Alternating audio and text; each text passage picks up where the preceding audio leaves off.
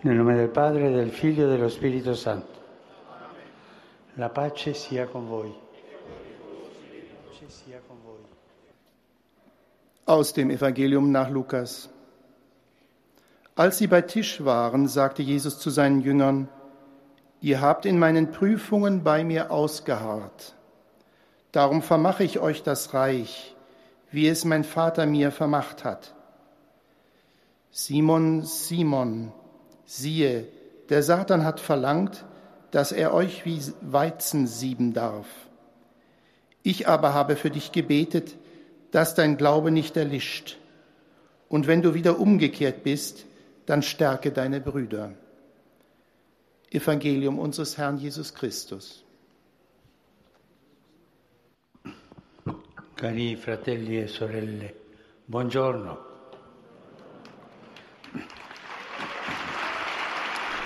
Liebe Brüder und Schwestern, guten Morgen. Die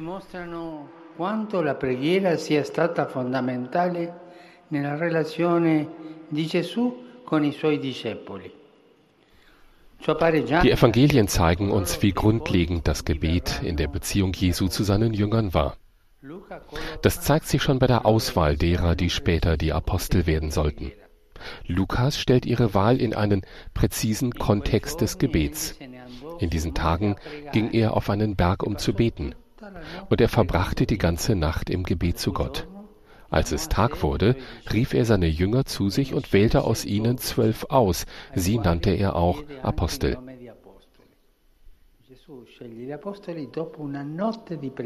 Jesus wählt also die Apostel nach einer Nacht im Gebet aus. Es wirkt so, als gäbe es bei dieser Wahl kein anderes Kriterium, wenn nicht das Gebet, den Dialog mit dem Vater. Nach dem späteren Verhalten dieser Männer zu urteilen, scheint es, dass die Wahl nicht die beste war.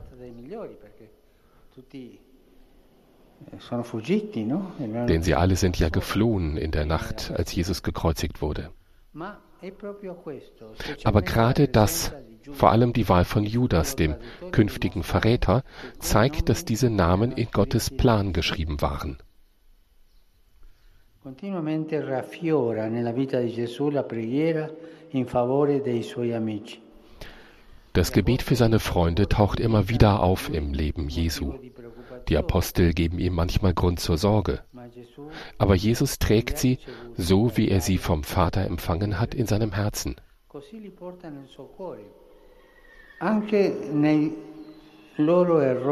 Auch mit ihren Fehlern, auch mit ihrem Versagen.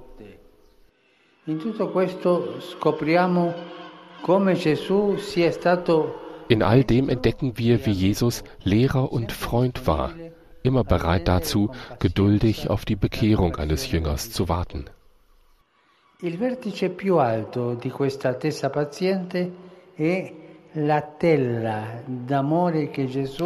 Der Gipfel dieses geduldigen Wartens ist das Netz der Liebe, das Jesus um den Petrus webt. Beim letzten Abendmahl sagt er zu ihm, das, was wir eben gehört haben, Simon, Simon, siehe, der Satan hat verlangt, dass er euch sieben darf wie Weizen. Ich aber habe für dich gebetet, dass dein Glaube nicht erlischt.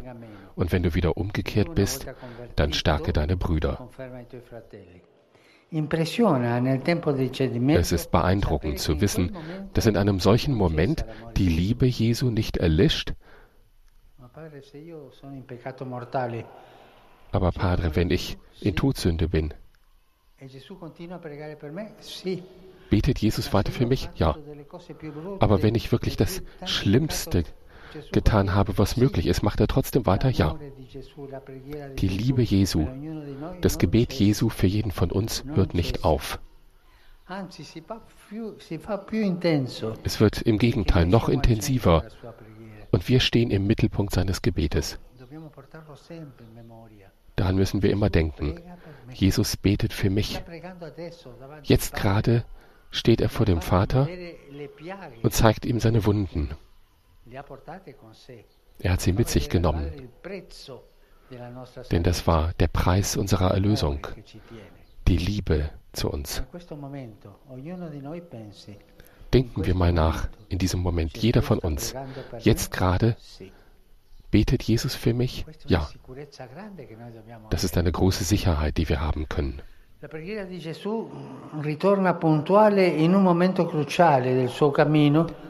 Das Gebet Jesu finden wir auch in einem weiteren entscheidenden Moment seines irdischen Weges, als er die Jünger über ihren Glauben befragt. Nochmal der Evangelist Lukas. Jesus betete für sich allein, die Jünger waren bei ihm. Da fragte er sie, für wen halten mich die Leute? E Sie antworteten einige für Johannes den Täufer, andere für Elia, andere sagen, einer der alten Propheten ist auferstanden. Da sagte er zu ihnen, ihr aber für wen haltet ihr mich? Petrus antwortete, im Namen aller, für den Christus Gottes. Er befahl ihnen und wies sie an, es niemandem zu sagen. Den großen Wendepunkten der Mission Jesu geht immer ein intensives, lang anhaltendes Gebet voraus. Nicht nur so en passant, sondern intensiv. Ein langes Gebet. Immer in diesen Momenten das Gebet.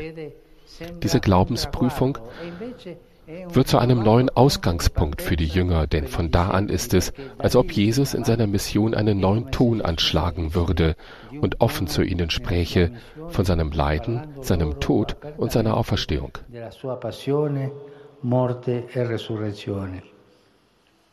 In questa prospettiva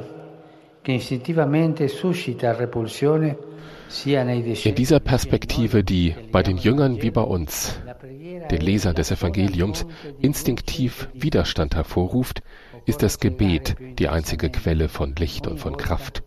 Jedes Mal, wenn der Weg bergauf führt, ist es nötig, intensiver zu beten. Und tatsächlich, nachdem er den Jüngern angekündigt hat, was ihn in Jerusalem erwartet, findet die Episode der Verklärung statt. Jesus nahm Petrus, Johannes und Jakobus mit sich und stieg auf einen Berg, um zu beten. Und während er betete, veränderte sich das Aussehen seines Gesichtes, und sein Gewand wurde leuchtend weiß. Und siehe, es redeten zwei Männer mit ihm, Mose und Elia. Sie erschienen in Herrlichkeit und sprachen von seinem Ende, das er in Jerusalem erfüllen sollte.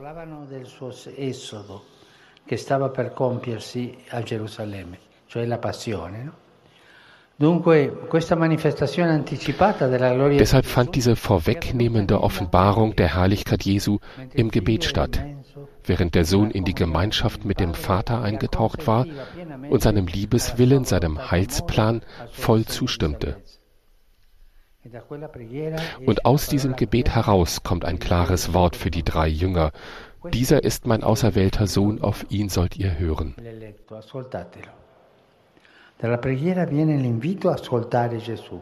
Aus dem Gebet kommt die Einladung, Jesus zu hören.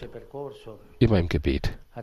Auf diesem kurzen Durchgang durch das Evangelium erfahren wir, Jesus will nicht nur, dass wir beten, wie er betet, sondern er versichert uns, dass wir immer auf sein Gebet zählen können, selbst wenn unsere Gebetsversuche völlig vergeblich und unwirksam sind.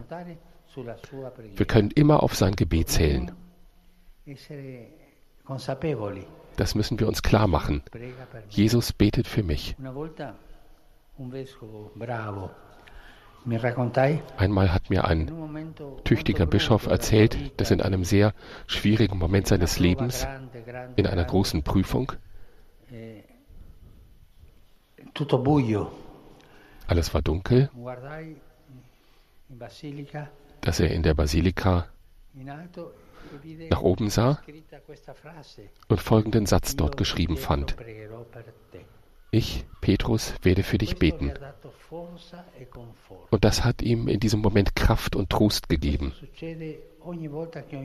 Das passiert jedes Mal, wenn jemand von uns weiß, Jesus betet für mich.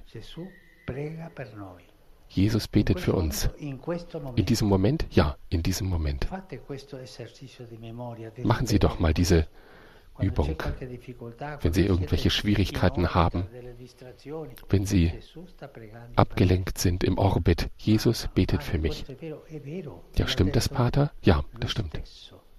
Er selbst hat es gesagt.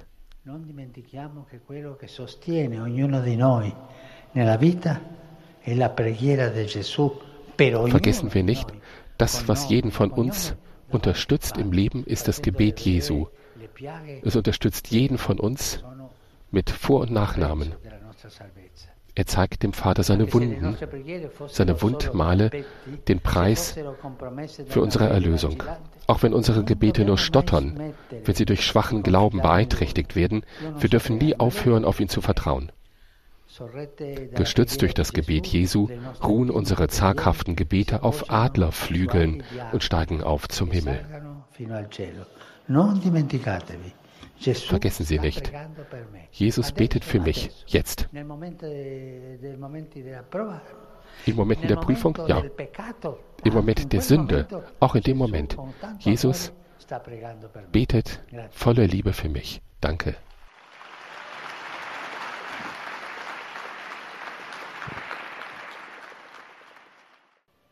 Heiliger Vater, die Gläubigen deutscher Sprache bekunden Ihnen, dem Nachfolger des heiligen Petrus, aufrichtige Verbundenheit, Dankbarkeit und Verehrung. Sie versichern Sie zugleich Ihres besonderen Gebetsgedenkens für Ihren apostolischen Dienst als Hirte der universalen Kirche. Zum Abschluss dieser Audienz singen wir gemeinsam das Vaterunser in lateinischer Sprache. Danach wird der Heilige Vater allen den apostolischen Segen erteilen. Gern schließt er darin ihre Angehörigen ein, besonders die Kranken, die Kinder und die älteren Menschen. Zugleich segnet er auch die Rosenkränze und die übrigen Andachtsgegenstände, die sie dafür mitgebracht haben. Es folgt nun eine Zusammenfassung der Katechese des Heiligen Vaters in deutscher Sprache. Liebe Brüder und Schwestern, die Evangelien machen uns deutlich, dass das Gebet für die Beziehung zwischen Jesus und seinen Jüngern grundlegend ist. Jesus trägt die Apostel, die ihm vom Vater anvertraut worden sind, trotz ihrer Fehler und Schwächen, in seinem Herzen und wartet geduldig auf ihre Umkehr. Gerade das Evangelium von Lukas berichtet davon, dass der Herr in den wichtigsten Augenblicken für seine Jünger betet bei der Berufung der Jünger, beim Bekenntnis des Petrus, bei der Verklärung, beim letzten Abendmahl. Jesus will nicht nur, dass wir so beten, wie er betet, sondern versichert uns zugleich, dass wir bei all unseren eigenen Mängeln im Gebet stets auf seine Fürbitte bauen dürfen. Der Katechismus sagt dazu, das Beten Jesu macht das christliche Gebet zu einer wirksamen Bitte. Er ist dessen Vorbild. Er betet in uns und mit uns.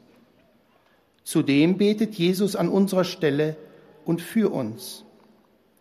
Alle unsere Bitten sind ein für allemal in seinen Schrei am Kreuz hineingenommen und vom Vater in seiner Auferstehung erhört worden. Deshalb hört Jesus nicht auf, beim Vater für uns einzutreten. Aufgerichtet durch das Gebet Jesus können unsere scheuen Worte den Himmel erreichen.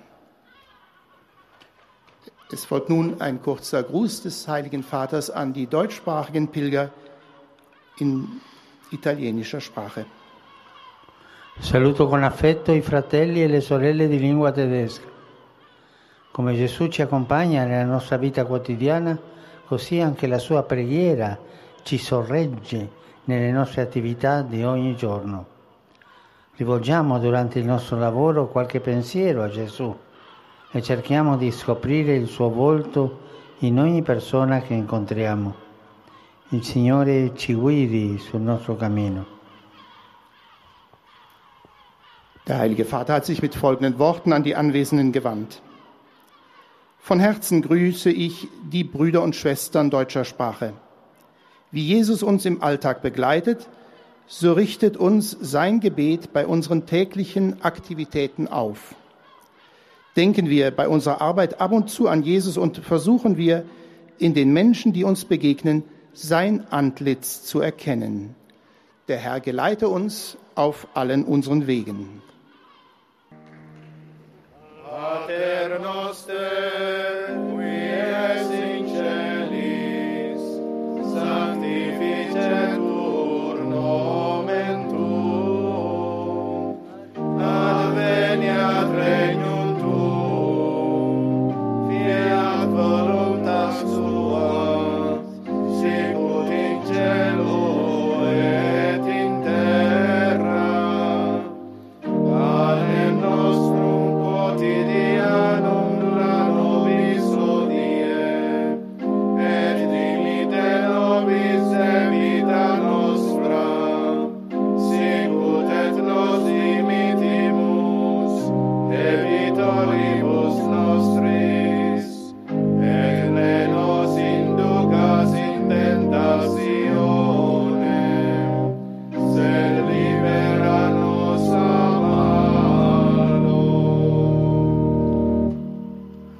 obiscum, et cum spiritu tuo. Sit nomen Domini benedictum, ex hoc nunc et usque in seculum. Aiuterium nostrum in nomine Domini, qui feci celum et terra. Benedicat vos, omnipotens Deus, Pater, et Filius, et Spiritus Sanctus. Amen. Amen.